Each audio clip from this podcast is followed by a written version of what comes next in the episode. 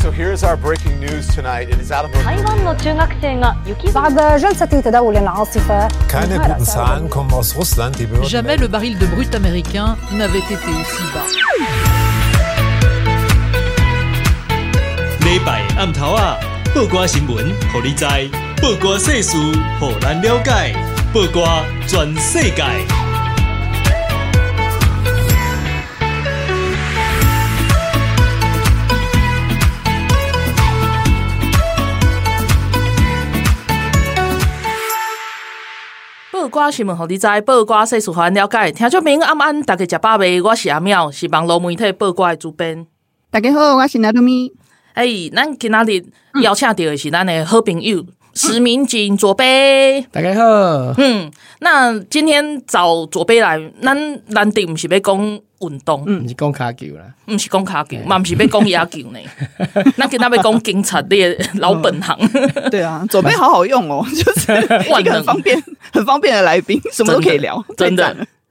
对，那因为这个也是最近最热门的话题。对啊，好了，那我大概就是其实大家都知道，大概讲一下这件事情，就是五月二十号的时候啊，然后在中立有一个，就是有一位民众，然后他在超商，就是呃，因为买不到自己想要的东西，然后就一时情绪失控这样子，然后、嗯、呃，那个其实大家都。呃，还蛮赞赏那个店员，因为店员就是直接报警嘛，请警察来处理这样子。嗯，嗯然后呃，警察来了，就有两位那个警察，就是接到报案之后，就到现场去看状况。然后结果那个呃失控、情绪失控的民众就动手打了警察。嗯，然后呃，后来就是网络上其实大家可能都有看到哦，就是有一些影片流传出来，就是。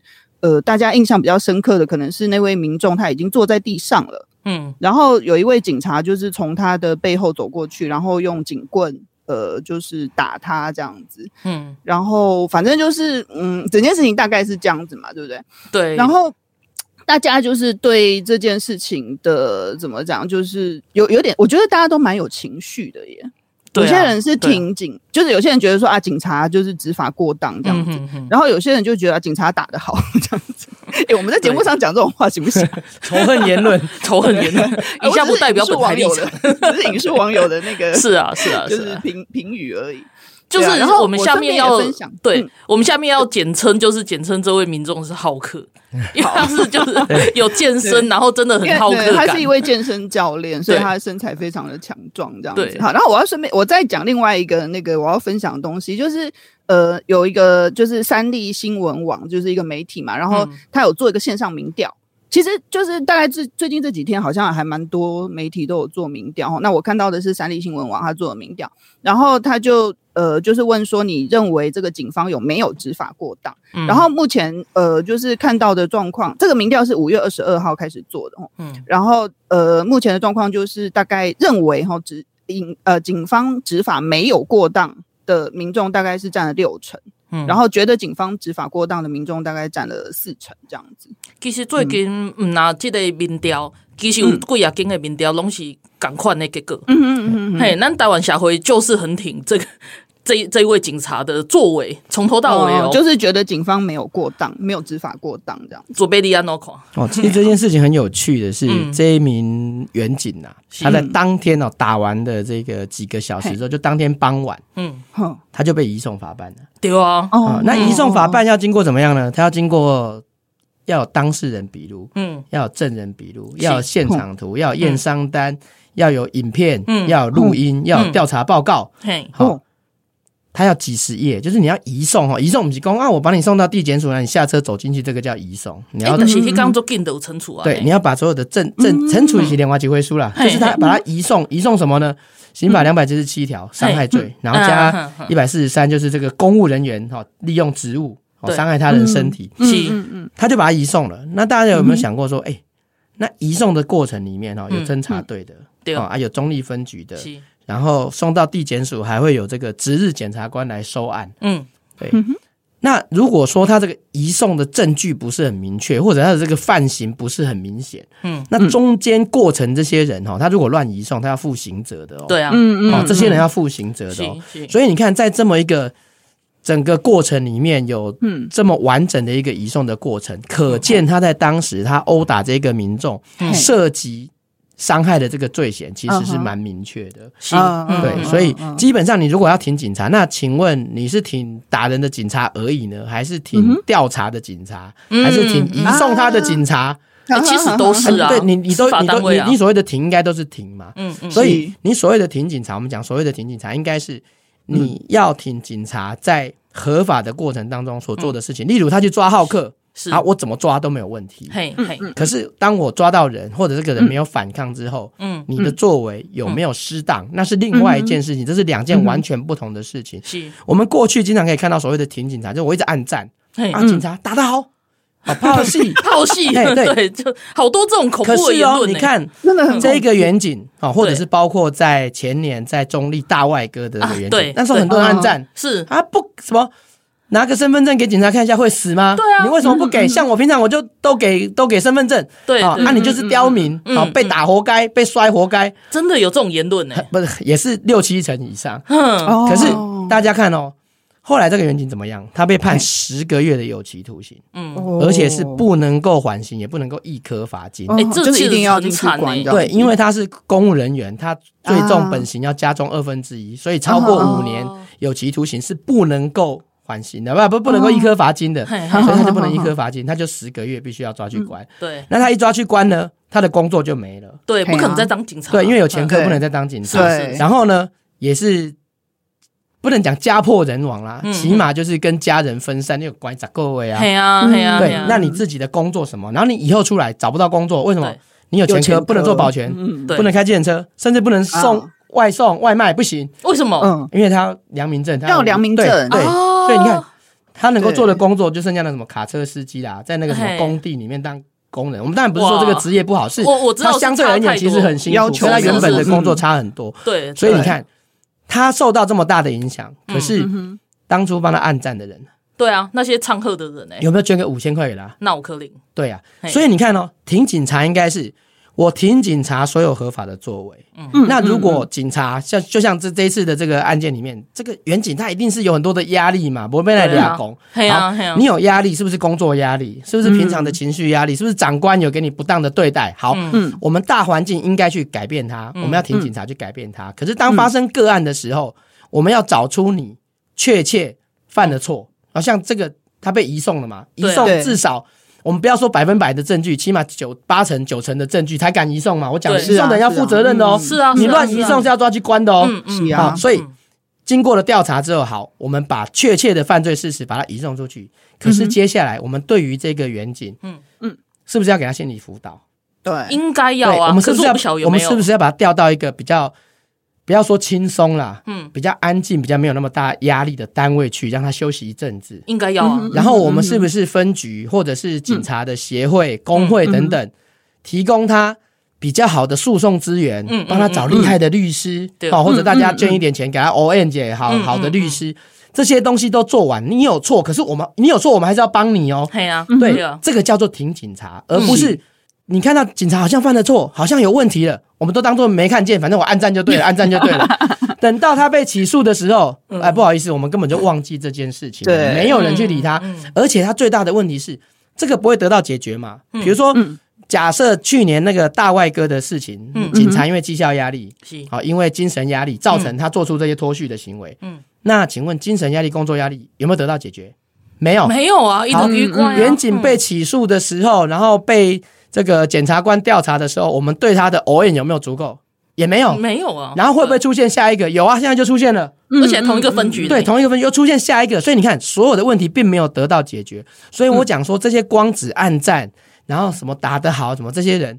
他们这个叫假的挺警察，因为他并没有真正去了解警察的问题到底是什么。对啊，那即便警察不管是对还是错，他们也没有在心理辅导上或者是诉讼的过程当中，给予任何的协助。嗯，你按赞没有用，法官不会因为你赞按的很多，嗯哼，你有罪他就不判刑。不会啊。可是你知道有些人像那个大外哥，他就是因为很多人给他按赞，O N 分局长还讲说啊干得好，我挺你。他就分局长都这样对，他就他就嘴硬。什么叫嘴硬？就是检察官问话，法官问话，他觉得大家都听我，没错，没错。你知道吗？法官不会因为你按赞按的多，不给你判刑，可是他会因为你硬硬凹，判你判的比较重。是啊，是啊，这个叫饭后态度，他直接写在判决书说，因为案件发生后，他拒绝与对方和解，饭后态度不佳，直接就写在判决书上面说你不跟对方和解是饭后态度不佳。那你如果像这次的远景，其实这一个案子，我严格来讲。它不是很重大的案子，嗯，你只要那个浩克哈，嗯，伤的不严重，对，没有后遗症，没有生命危险，嗯，这件案子他跟对方和解，和解，嗯，甚至缓起诉都有可能，甚至都不用到法院。可是如果你仗着说，哦，打给龙哥，我没错，浩克 好戏，挺我，大家都听我，对，大家都听我，对，他就西亚给翠杯就嘴硬。啊，我真的没错，什么当时我就是觉得我要这样子攻击他才会安全，就是你。硬凹去圆自己的谎，好，嗯、哼。那将来你到了诉讼程序的后段，如果真的被认为说你的饭后态度不佳，嗯、或者是这个浩克从头到尾，因为你的人工打中你嘛，你的言行打中你，啊、我不跟你和解，嗯，最后受伤的当然就是这个远景，而且判决就相对会对他不利。可是这些暗战的这些战虾的人。他们早就不关心你去做别的事情了，对啊，新闻热新闻热度一个一周两周差不多了，对啊，对啊，然后就没有人在。可是你要面对长达一两年的诉讼哦，对啊，对，那在这段期间，这些原本帮你站下的人不会回来帮你的啦，是啊，他不会去法庭上面去看你的诉讼的状况，不会什么捐个五万、三万、五万帮你请个好一点的律师，不会的啦，对。对对，但是我看到这个案子，其实我想到想到的是另外一个部分。刚刚左杯讲的是警察的部分，我想到的是说，其实我们现在的生活压力其实真的很大。然后，然后我不是要怪到大环境哦，但是我意思是说，现在其实有精神疾病、精神状况的人或家人或自己的身心，其实是很多的。嗯嗯，我不会希望我的家人发生像浩克浩克这样子的事情。遇到浩克这样子的事情事情，但他做错了。今天如果是我的家人去去扫那些柜子的架，或者是去伤害别人，他应该要那个没有错。但是我不会希望说他遇到就是好像搞一炮戏这样子，那那样子的对待，就是就是这里面是不是有执法过当的的的问题在？我觉得这个还是需要需要被。我想说那些在挺的人，我真的很想问他们，就是说。你真的希望你的家人在那边，他今天会怕好戏吗？嗯，对啊，对啊，就也不能这样子乱讲吧。哎、欸，不过我想要问一下左贝，就是呃，那以你的经验，就是呃，比如说一个远景在执勤的时候遇到一个看起来有攻击性的民众，而且现在的这个案子他是真的攻击你了嘛？实际上真的有攻击，真的攻击。那就是你觉得比较呃好的处理方式应该会是怎么样啊？那在这个案件里面，其实很明显的是，我们把它分成两段嘛。哦，第一段就是浩克在前面闹事，甚至甚至他被喷了辣椒水之后有挥拳啊回击去。打了这两名远警嘛，那当然这两名远警身上也有受伤。是，那第二个就是后阶段，就是不管你是有把他制服还是没把他制服，他已经坐在地上停止他的攻击行为的时候，这是第二段。对，哦，第一段是没有问题的。第一段你要抓他、拉他、打他，甚至拿棍子捶他的手什么，OK，这个这个都没有问题。嗯，那可是问题就在于第二段的时候你要怎么处置？嗯，那我们在警察的训练里面，有。不管使用警棍，或者是你使用所谓的胎弹或 taser 这个电击枪，嗯，或者是你用什么擒拿什么把它抓起来之类，嗯，所有的东西一定会接一个东西叫什么？叫上铐收身，嗯，就是你做完前面的动作，就算你用枪打他，你也是要上铐收身的嘛，也没有说什么我枪打完之后在旁边抽烟喝酒，不是，就是你 要上铐收身嘛，对对，上铐收身之前，就算的酒哪里来的？吐槽招商里面的，你看你看上铐收身之前你要干嘛？你要做喝令，什么叫喝令？嗯哼，趴下，不要动，把手放背上。好，他如果不愿意，嗯，你就可以去强制，比如说另外一个远景，他手不愿意放背后嘛，嗯，你们把手拉到背后，对，他不愿趴下，你们把他压到地上，电影里面都可以看到嘛，对对对，把你压到地上，脖子呃左脚跪脖子，右脚跪后背，然后用右手压住他的背，OK，三点控制，形象都有教。好，那在这个过程里面，他们如果想控制浩克。他们有没有做任何指示、指令？有没有两个人同时上去，一个抓左手，一个抓右手去尝试压制他？嗯，没有。你用的是一个拿棍子打他的方式。好，即便你想用棍子打他的方式来控制他，嗯，你打完第一下之后，他有没有反抗？没有，没有。好，那这个时候你觉得我还是不能制止他，那你是不是打第二下？对，你打完第二下，他有没有反抗？还是没有？没有。对，好，我问你第二次、第三次、第四次、第五次，问到第十二次，你还是用打他的方法来阻止他反抗，可是他从头到尾其实并没有反抗，没有反抗。所以你觉得你刚才制止他的方式是合理的吗？嗯哼，一定是不合理的嘛。对啊。另外一个就是，很多人以为我警棍拿在手上，嗯哼，就只能打他。我跟你讲，不然呢？学校里面教警棍使用法，有警棍实施，嗯，有警棍制止法，有警棍逮捕法。你把警棍伸到他的腋下，转到他的脖子上，你是可以把他压制在地上的。大家也有看过电视嘛？有，不是只有用对手放在背上，还有一个就是对方如果要攻击你，你可以用棍子去阻挡，可以防御，可以防御，可以制止，可以指挥。那就算你要打他，嗯哼，你可以打哪里？打手。打身体，打脚，四肢。嗯嗯嗯，他用右手攻击你，打他右手；他用左手攻击你，打他左手嘛。嗯，可是他用右手攻击你，打他头；他不攻击你，你也打他头。对啊，所以你看，所谓的一个警械的使用，并不是说可以使用，你就只有一个方法。对，可以使用警棍没有错，可是你可以使用警棍的时候，不是只有打头一个方式，对，甚至不是只有打人这个方，它有很多的方式。对，而且你说学校有没有教？有，我刚才讲的嘛，就警棍实施。然后警棍逮捕法、警棍架离法，嗯，哎，很多很多杂瓜种，嗯嗯，所以你有在警校有没有教？有，你不能说教官没有教，只是你没有用而已嘛。嗯，你只想到打人这一招，对啊，明明你有十招、十五招，但是你只想到打人，而且打人你还只想要打头这一招，对，这真的就是我不能接受的地方。对，所以你这里面是你没有办法去自圆其说，你逻辑不合理的地方。对，哦，就像我讲的嘛，你手上拿东西就打手。脚踢你，打脚嘛，嗯，可是这个整个过程里面是显现的非常的不合理，真的。好，现在在跟我们聊天的是左杯史民警，然后他也是前交通警察，对，然后然后我们今天把他请来，对，一定要先讲一下，没有，因为就是最近这个超商好客就是攻击事件哦，我让我们其实它里面有很多面向可以谈，然后我们刚刚谈的比较是警察的这个部分，那我们先做休息一下，我们等一下再回来。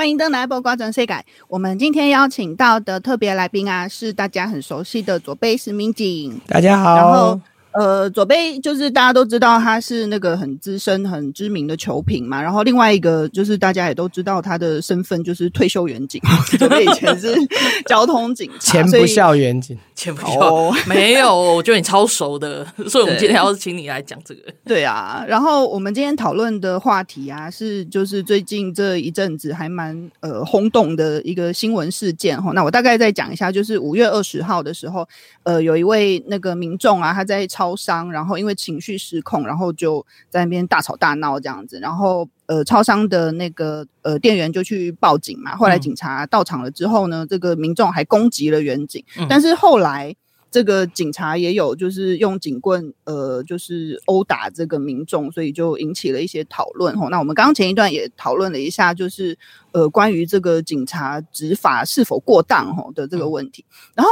呃，刚刚其实有讲到，因为左贝刚刚一直提到一件事情，就是那个网络上很多呃网友吼会就是比如说我要表达我要挺警察嘛，然后我就是就是一直按赞呐吼，或者是呃我就发文说对留言发文就说什么警察打得好还是怎么样之类我们没有在散播仇仇恨言论哦。我们是在转述转述网友的留言。嗯，好，然后我要讲另外一件事情，就是那个五月二十二号的时候啊，就是呃那件事情过了两天哦，就是事件是发生在五月二十号，然后过了两天呢，就是脸书上有一个粉专叫做靠北 police 靠北警察，嗯，然后就是呃他自己的那个署名好像是中立的远景，中立的基层远景这样子。然后他们就说，他们要发起一个所谓的治安消极日，嗯，就是他说他想要在六月一号的零点到呃那个六月四号的二十四点，零点跟二十四点不是一样的吗？没有啦，零点开始 到结束二十四点，所以是四天四夜。好，总之他又说他们要发起一波那个治安消极日。嗯、那他的内容是什么？他就是说，呃，就是他要呼吁他们的警察同仁啊，就是不要去呃查气绩效，不要主动开单，然后不要去处理分局交办的事项，然后借此来表达他们的不满，这样子。忘了说不不不拿警棍打人。我要是可是因为民众应该会觉得这这四天应该很很不赖吧？对啊，大家不是应该会很开心吗？也就是警察不会开单这样子。那左贝对这个治安消极日的看法是什么？哦，我觉得他们这个要比较小心的是，你在线上，如果你有接获所谓的通报，嗯，那你基本上还是要去处理的啦。因为比如说，好哪里发生了一个窃案，还是哪里有抢夺案，你不去。其实这个是书中人犯，这个有刑责的，不是说我我上班消极就好。哦、接到报案的时候，对，或者是分局分分派给你的任务，嗯、但是有些东西是可以不用主动，比如说有的人本来本来一天都开二十张罚单，然后今天就不开，嗯、那也是可以。那另外一个就是交办案件，嗯、所谓的交办案件，它不是即时性的。嗯，那比如说他交，比如说以前我处理车祸嘛，可能交办一个案件说，说哦，请查查明 A 车的右前车头是否有损坏。嗯，好，那可能给你十天，还是给你两个礼拜时间去查。那我可能这几天我就不做这些事情。对，但是原则上你还是要 finish 这个工作，你公文还是要结案呐。他可能是主张说我那四天我就。比较消极，不主动去做这些事情，但是你如果不做，嗯、你还是会有行政上或刑事上的责任。嗯，他最后还是要把它完成。对，对是是那基本上宣誓的意义比较大，那实际上。嗯影响并不会太大哦。那这样子其实呃，如果实际影响不会太大的话，其实站在民众的角度，应该是可以放心哎。我觉得基本上没有，至少他不要影响到。对，基本上没有什么太大的差别。但是他这件事情其实反映的是另外一个，嗯、就是说，虽然我认为说这个远景失控打人这件事情是要移送法办的，因为你不移送法办。是，也是书中人犯哦。就是你明明知道有犯罪证据，但是你不把他移送，嗯、所以中中立分局是一定要移送他。可是对于处分这件事情，嗯，确实我认为有蛮大的争议，是因为我们警察过去所谓的处分，嗯，他是没有目的性，没有找到根源的处分。比如说像这一次，他说好，远警两只小过，所长一只小过，分局长两只申诫。嗯，那我想请问一下，嗯，在这个事件里面，这些人真的是应该要负责的人吗？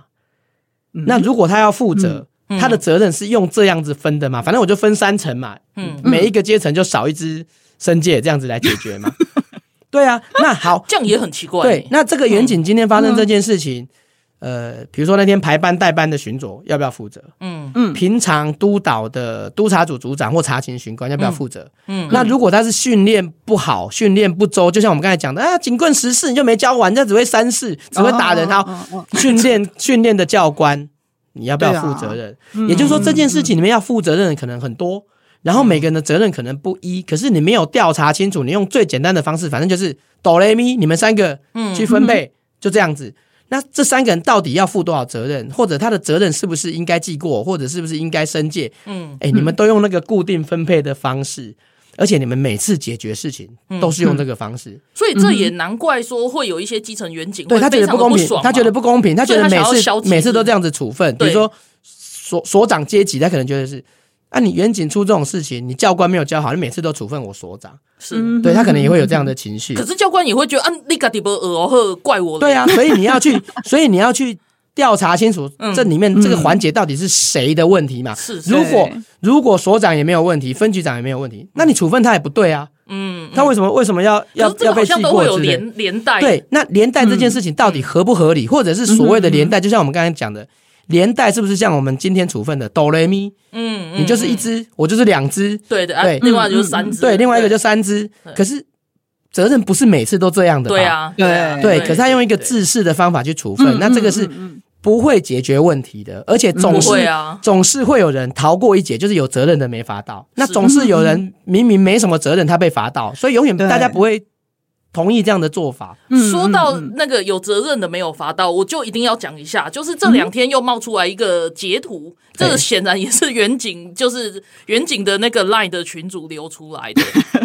对，就是因为就是有，我觉得是有这个消息，我相信也很多听众知道我要讲什么。他就是警转，就我念一下，他说警转分。分局在小事机关内内部同仁知悉，他意思就是说，第一时间对外所发的新闻稿就是那些处分的处分的东西。对，他说是为了度外界及媒体悠悠之口，用以止血，对，用以止血保护同仁及机关用的。然后内部内部那个所述行政处分的签程，至死不复存在。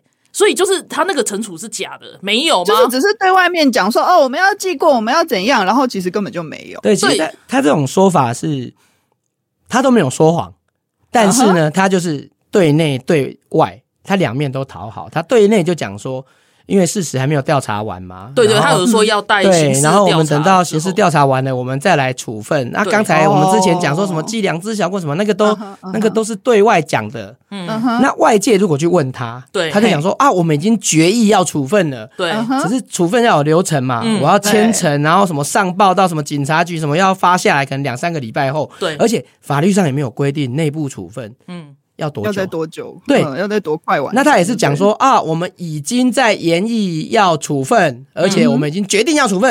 然后，但什么时候签成完，我不知道。其实他也是看那个风向，风向，然后看那个调查的结果。如果地地检署啊，很快就把他起诉，哇，不得了，赶快处分重一点。对对对。啊，如果看起来地检署好像不是很很积极在弄，处处理的不是很重，然后民众又挺我们，哎，我们就处分就就少一点，反正内部。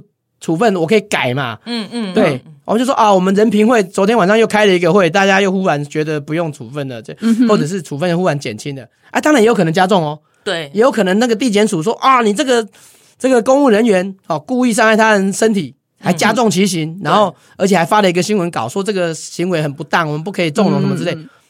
说不定两只小过变一大过，哎，不对啊，法那个这样子就不是法治社会，这就变成人治社会。对啊，因为内内部处分它就是一个人治社会，就像我刚才讲的，他的这种处分本来就是一个没有科学根据，也没有好好的去调查的嘛。你第一时间怎么会知道所长的责任就是一只小过，分局长的责任就是两只生界？请问你你你这个标准是用什么科学判断？没有根据。对，或者是你有没有调查笔录说哦，平常所长就是这样教的？嗯，或者是说啊，分局长有这样子交代可以打人？那你那那你当然要负责任嘛。可是问题是，嗯、你并没有这样的调查，也没有一个科学的根据，反正就是一个萝卜一个坑，三个跳进去，一人一人处分一次。所以这个就是警察处分的问题，处分不是问题，而是你处分的标准。嗯，你处分的标准没有一致，其实倒不如你法律上你要移送。那你对于这个处分的事情，你不用做这么快的决定，你就讲说我们会在什么两周之后，或什么一个月之后，或者我们等地检署的呃起诉书来了之后，我们会依照。嗯，内容来调查，调查之后我才决定要怎么惩处。嗯，好，反而是你不要急于惩处，你才能够立于不败之地嘛。哎，嘴巴对外讲啊，我要这样子惩惩处，你对内又讲啊，我要这样，有好几套。其实你反而会让人家觉得你是没有标准的，然后只觉得说你们就是人质。对啊，对，因为你可以改来改去嘛。可是他的那个，我我真的很难释怀他所谓的“度外界及媒体悠悠之口”这这个这个说法呢。这这个其实也跟呼应我们第一段在讲的时候，这个我比较不怪警察啦，就是因为其实当时当下大家看到那个影片的时候，就是都会有情绪嘛。但是就是会有两两种不一样的那个。嗯但是问题是你身为一个主管主管人员或者是怎样，你还是要有一定的标准存在，而不是说就是。人员看风向啊，看风向啊，对啊，其实很简单，你只要说我人已经移送了嘛，对，然后我一定会处分，但是我怎么处分，处分谁，我们会再调查，这样就可以渡悠悠之口了。你为什么要讲讲一个没有做到或者是做不到的东西？对，对，我我我我可以这么问吗？我也不是说很针对中立警察局还是什么，但是。哎，那弄应该出代志啊！这样我这样讲，可能人家也是会很恨我。就是这是第二次，对不对？因为我们刚刚讲到大外哥都被拍到，是中坜没有。其实他讲到拍到，我要插另外一个东西，就是 最近那个网络上也是有一个那个梗图啊，他就说他可以教大家如何分辨警察的执法程序有没有问题，就是你的创建牌的密录器有没有提供出来？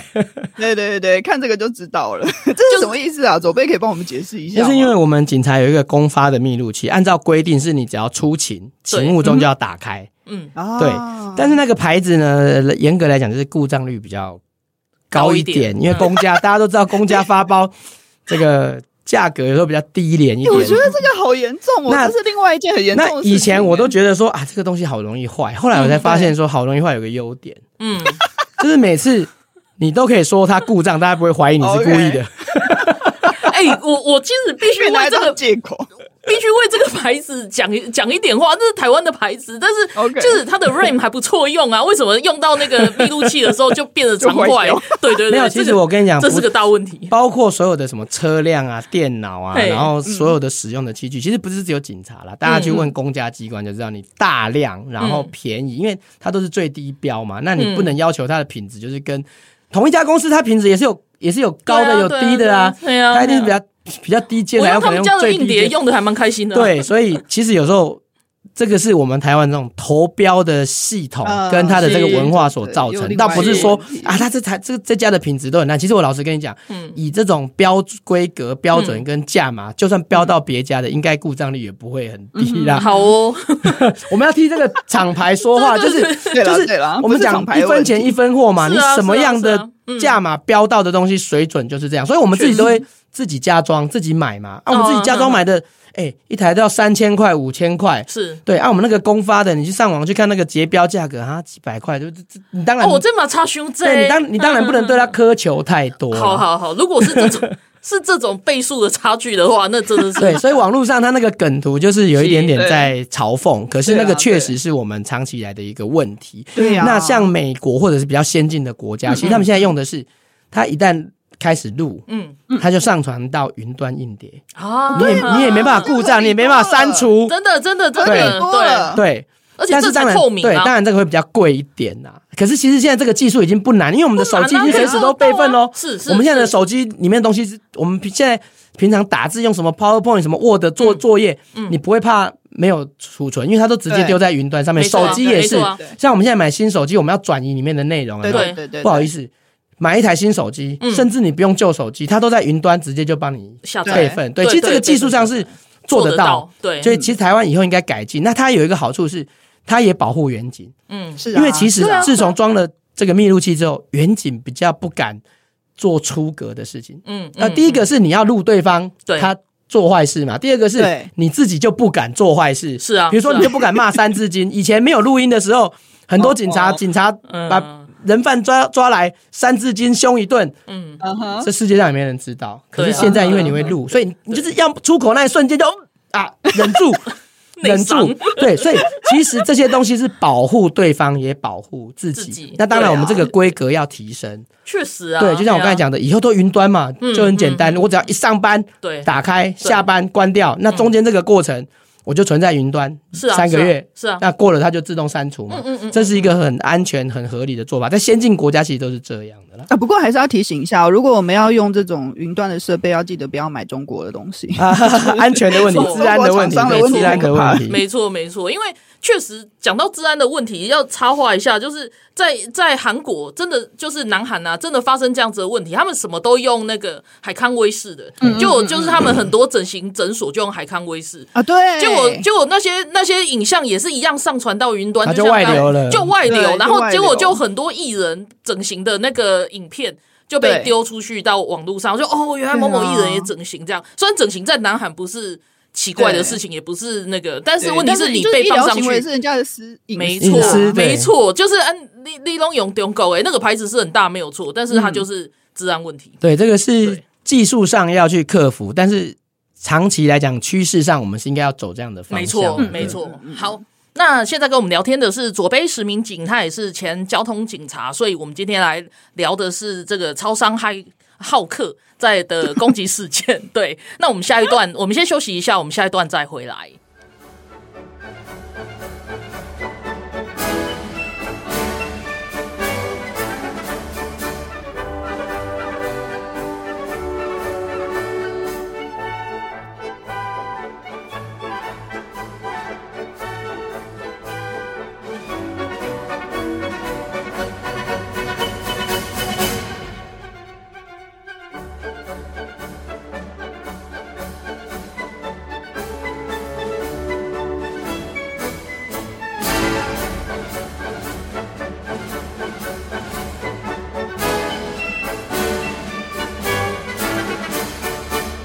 欢迎登来报瓜全世界。那今天诶特别来宾是左杯石民警，然后我们今天聊的话题就是这个超商骇客在的攻击事件。你一直讲骇客，对我一直想要讲提到治安的问题，一直想到骇客，真的是受不了呢。对，脑波太弱，超级 好。然后因为左杯他是前交通警察，所以他对于这种第一线执勤的一些细节啊，然后还有一些一些状况，其实是非常了解。然后也跟我们聊到很多，就是。就是在这个案件里面比较不一样的面向，为什么我们一直谈说台湾社会，或者是我们看到那个民调大幅度的都是在挺警察，我们会其实会觉得很忧心的的点在这里。那这一段我们要再加强，就是再去聊这个议题。我因为我我想大家还记得，就是。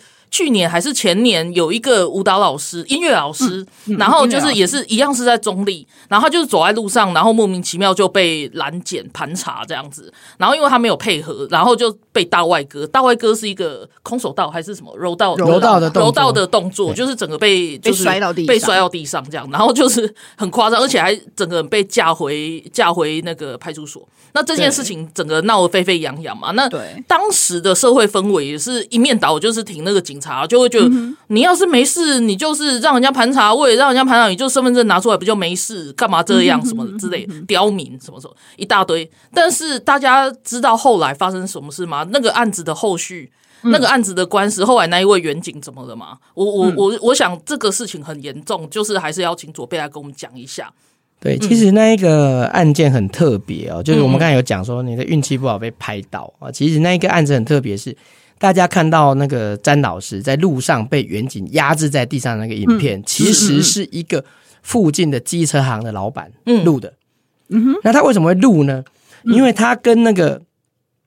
詹老师哈、哦、去上课的那一个教室，嗯、就是那个音乐教室，他教非洲鼓哦，对的那个老板娘是认识的哦。那他本来听到他外面有人在吵闹，对对对，他就拿着这个手机出来，啊、哦，有警察在把人压在地上，在那边吵架，他就开始录。嗯，那他原本是出来看热闹，想说这个人是什么坏人，然后被人家压制在地上就录下来。嗯，然后录下来之后，因为詹老师没有去上课嘛，嗯，那个才艺班的老板娘就到处。出来找，他就碰到那个机车行的老板，然后机车行的老板就说：“哦，杜小姐更才的家哈，然后我录一个什么影像。”结果那个老板娘才发现说：“哎，这不就是我们那个没有去的 詹老师？”结果他把这个影像丢到网络上面去，哦，所以后来才变成说有点开始延上发酵，大家才开始关注这件事情。要不然，如果是从头到尾没有路人录到，嗯，只有那个远景自己的密录器的话，嗯，这件事情说不定。詹老师就没办法，没有机会得到平反，他有可能就被抓到派出所，然后就被在那边扣留九个小时，可能在那边被被警察那几个警察欺负这样子。他刚好运气非常好，就我在这边拍下来。打个岔，就是我想要问一下左贝，就是站在假设你站在警察的角度，然后因为我们其实就是呃前一阵子其实有一有一些人在嗯，应该说在网络上倡议一些就是关关于那个人权或者是。呃，民众的权益这种这种方面的一些话题，嗯、然后有人就主张说，当警察想要比如说盘查你，他叫你拿出你的身份证的时候，其实作为一个民众，你是有权利拒绝的。对啊，本来就是可以拒绝。这件事情，对，那可是就是呃，可是如果警察一直叫我拿出来，然后我又一直拒绝，这样子僵持不下，到底要怎么办？哦，我跟你讲，基本上是这样子，你如果不愿意出示你的身份证件，你要声明异议嘛，那你异议之后，他要拿一个。盘查拦检异议表给你写，嗯，那你要写你的理由，嗯，好，写完理由，他还是可以给你盘查，嗯，但是这个将来到了法庭上，你可以去以这个为依据，嗯，比如说当时的情况是怎样，你觉得他盘查你没有道理，嗯，比如说他过来，他一定要给你一个理由嘛，对。对对，好，我怀疑你是烟毒犯，OK，那你为什么怀疑我是烟毒贩？对，如果他可以讲出一个理由，我刚才看到你手上拿着一包白粉，然后你身上都有那个塑胶味，好。他讲出这个是合理的理由，而且你身手上真的有一张有一有一包白粉，嗯嗯，好，也许他会成立。可是如果他跟你讲说，我就觉得你长得很像烟毒贩，对，不行吧？好，我我只是举例说，假设他 提出他提出的理由是这个，对啊，那你的异议的理由就是说，警察说我长得像烟毒贩，但我不觉得我长得像烟毒贩。好，这是我我拒绝的理由。嗯，OK，将来你们如果到了。法院去，法官就会看说你讲的有理还是他讲的有理，是你们各自为自己的言行负责嘛？嗯，对对对，所以所以重点就是，其实警察警方其实也有一套所谓的 SOP，对，他有权利盘查你，他有权利盘查你。可是当你遇到他必须不愿意，他必须讲出一个说服你的理由，说服你的理由。那当然。既然是说服我，当然有权利不接受。对，哦，只是大部分人会接受，但是总是有人不愿意接受。当然，对，你可以不不接受是你的权利，可是你不接受也是要说出你的理由。如果将来法官认为警察讲的是合理的，而你的反驳是不合理的，那当然你要接受惩罚嘛。嗯，没错，没错。所以我们再回来刚刚这个案子，就是。当一个民众他不愿意出示他的身份证件的时候，警察该做的事情应该是要让他去填写那张单子，而不是把他大外哥啊。对，你需要让他陈述，你要让他陈述理由。对、啊，像像那一天的这个情境，就是他说：“我看到你大白天就一、嗯、很早嘛，就一大早七八点，对，一个女性，嗯，走在这边，嗯，所以我觉得怀疑你是失踪人口。”所以他讲的，啊、他讲的就是 你你你就觉得这个这个没有理由吗？对啊，我已经火气上来了，各位，单身女性一大早走在中立火车站，所以我怀疑你是失踪人，犯法吗？那其实他很有趣的一点就是，失踪人口并不犯法，没有啊，就算你是失踪人口，他也不能盘查你，对啊，他大外哥的理由是什么？到底？对，然后结果后来就是。詹老师说：“我不愿意接受你这个理由，所以他不把身份证拿出来。对，那远景可能有点恼羞成怒，因为其实十个有九个应该都会愿意，反正给你看完看完就好了嘛，看完就走了。可是他因为被这样子反驳，他觉得自己面子挂不住，是是是，四下无人，嗯，对，就两个人拉扯，就把他大外搁在地上，刚好被录下来。对对对，然后所以其实这是很关键，是对。那以后其实像同样的情形，大家就知道，嗯。”警察要跟你盘查，你不见得一定要拿身份证给他。当然，你愿意配合，当然就警察就很开心啊，就配合。可是你如果不愿意配合，你只要说得出理由，是那这个理由将来是可以到法庭上去 argue 的嘛？法法官会觉得你讲的有道理，还是他讲的有道理？嗯嗯。那当然，对于警察来讲，你就要增加你的合理怀疑才可以盘查，那你也会减少乱盘查的机会。比如说，我下次盘查之前，我就心心心里先想说，我得想什么理由好。对，他身上有一包东西，什么里面有一个棍子，长长的，好像可以攻击人。好，对，你要先观察，嗯，观察好，你想好理由，嗯，才上前盘查嘛。你不能像现在就是，来来来，你过来过来，新闻讲对不对？现在都是这样，这警察都是这样，你好像警察哦。对，那这个对警 察，我就是警察，以前警察，没有这个对警察来讲，他是最方便。为什么方便？我每个都拦，我也不需要怀疑，我也不需要观察，嗯嗯，乱枪打鸟，我拦一百个总会中吧。可是事实上，身为一个警察，你应该是先观察，然后你产生合理的怀疑，产生合理的怀疑之后，你要用一个技巧，嗯，去盘问他。就算他真的是坏人哦，你也是要有技巧，你也不是走过去说，哎，新闻讲退出来，坏人他也不理你啊。对啊，对啊，对，反正是坏人不理你，是。对。没错，而且就是可能远远看到你就就好了。所以你要有、啊、有有经过训练，你要观察，然后慢慢的接近，然后你要想我用什么方法去问他，可能可以问出一些端倪来。等一下，不对啊，这些警察学校都有教吧？有啦。对啊，可能没有。但是但是就是我讲的，因为这个是对他来讲最方便最快的方式嘛。对啦，就好像我们在拦酒驾的时候，他其实有规定说，你要怀疑他有酒驾嫌疑才可以拦他。是的，可是我们是全部都拦，是啊，一百步。嗯，九十九步都拦，零检对啊，对，每一步都拦。可是理论上是我先怀疑才拦嘛，对，他们都是先拦了才怀疑。嗯哼哼哼，就是你的执法的程序是颠倒。可是这个对他来讲，他最快，为什么他不用用脑嘛？对啊，不用用脑是最爽的。然后要是捞到一个捞到，我就赚到。那我又不用脑啊，你用脑不见得捞得到。伤脑筋哎，可是像詹老师这样子的例子，其实不是个案哎。之前不是有一位律师，刚好他是律师，然后他晨跑的时候也是被拦检啊。是啊，对对对对，对啊。然后然后他也是很生气啊，而且谁晨跑会带证件在身上？对，而且大家如果 大家如果去上网的话，知道网络上有个很有名的叫杨律师，嗯，然后那个杨律师就是在以前我那个服务的万华区、中正区万华区，对对对，他就是故意。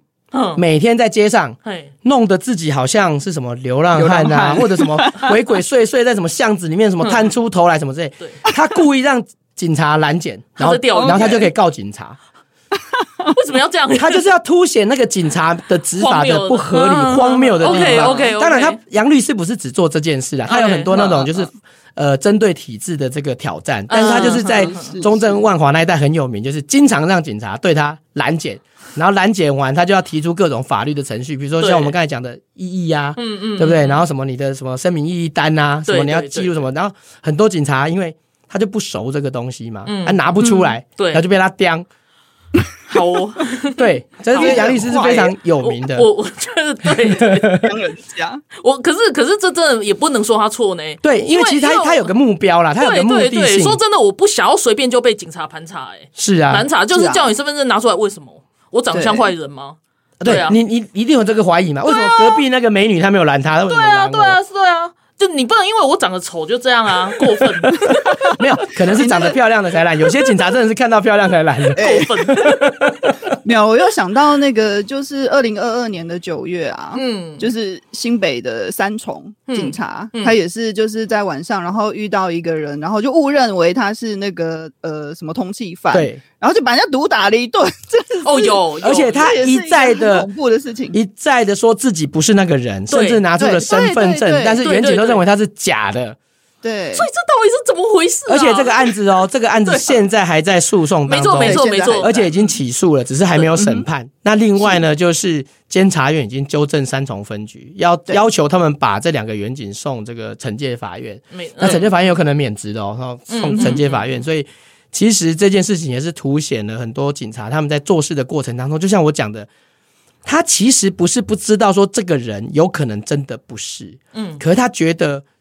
就是我讲的嘛，我用不不比较不需要用脑的方式来办案。我如果抓错了，我再把你放走就好了。嗯，可是我现在就是要先把你抓起来。嗯，他可能是有这种心态，因为我已经跑了这一趟啦，等下没抓到不是白跑一趟啊？我抓到回去发现啊，今天我们是利哦啊，拍谁拍谁啊，回家回家。不对啊，可是他要先把人家毒打一顿呢。啊，他就是利用这种这种方式啊，他就是没有像我刚才讲的，你可能用什么合理的制服的方式、上铐的方式，然后他甚至觉得你反抗他。他就可以趁机对打你。其实我跟你讲，如果那天是个通缉犯，嗯，他被抓到，那一顿打就真的白被打。他在路上不行啊，他对理论上是不行，可是他在路上可能我们讲怕不挨，你知道，因为他最后真的是这个通缉犯。重点是那天抓错了，你还给人家打，对啊，对啊，对啊。而且其实你可以抓到他的时候，你就抓他回警察局。没错没错，这是不是当下的那个事情？还一路上毒打他，哎，对。然后我就是会觉得说，哎，为什么我们对警察要求这么高？因为你们是执法人员呐。嗯，但是那个执的法不是私刑哎，因为很多人都在讲说啊，你如果不给警察这些权利的话，什么没有人要当警察。对对，或者是他们要怎么？其实我觉得应该是相反，就是如果你没有把握你能够守法，嗯，或者是你没有把握能够控制你的情绪，你就不应该来当警察，因为你跟别人不一样。之所以不一样，嗯，有人生气了会乱打人，嗯，所以他是罪犯嘛，对，你生气了不会乱打人，所以你是警察嘛，对啊，差别就在这里，差别就在这里，差别就在这里。啊，而且没有什么说啊，警察也是人，也是会有情绪，也是会有什么，当然，但是问题是你做错事就是做错事，对，对啊，那个之后会有什么各种心理辅导或者什么，我觉得这个是应该是政府或者是要提供的资源，但是不能说我会纵容你去。犯下这些罪行，这样，要不然这样子的话，其实是很恐怖。因为我们要怎么信任？那没有信任感啊。是啊，就像那个浩克一样，浩克抓狂，你要抓他，那警察抓狂，谁抓你？对啊，旁边的警察抓你，旁边的警察在那边看，在那边看，旁边的警察。对啊，然后最后最后两分钟，我想要问一下，就是。呃，其实我们我们就是前几年啊，前几年有一位那个就是铁路警察在台铁上，然后遇到一位就是精神状态有问题，对对对，然后他就很不幸的上呃殉职了嘛，吼，嗯，然后因为当时的那个那位员警他好像没有特别的拿出一些，比如说像警棍啊之类的一些呃，就是可以制服他的歹徒或者是制服那个呃情绪失控的民众的武器，那这一点就是。比如说，警方要怎么样去判断说，哎，现在这个状况啊，还有对不起，就是再回到刚刚那个浩克案，就是他看到民众在抓狂的时候，因为我们看到影片嘛，嗯，然后那个影片中警察好像并没有要，就是比如说像刚刚左贝讲的，用警棍啊，或者是用那个电击枪去想试图制服那个歹徒。然后，其实我啊，我自己就是站在一个民众的立场，我看那个影片，我第一个的想法是，我觉得，嗯，警察怎么好像有点慌啊？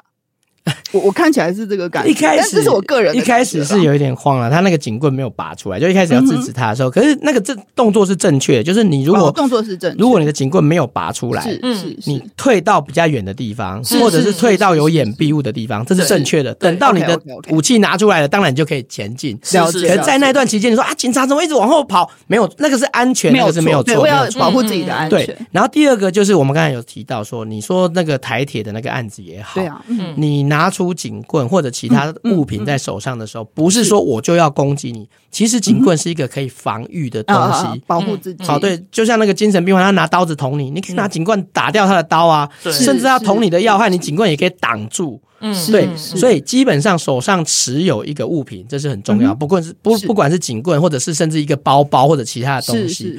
那第三个就是所谓的双警服勤。那台铁那个问题，它是单警。他一个人，他没办法应付两个不同的角度。嗯，那可是像超商这个，他起码有两个人嘛。你说两个人打不赢浩克，起码监控他可以吧？拉住他可以吧？你去看整个过程，大家好像玩那个捉迷藏，跳来跳去，跑来跑去。可是至少警察看起来没有联手。对，可是你至少两个人不大会被他说一对一什么被扑倒在地啊什么之类。OK，比较不会。可是像台铁那个案子，一开始。检讨就是派双警，可是派了一两个月之后，现在没有了，全部又回到单警了，因为警力不够。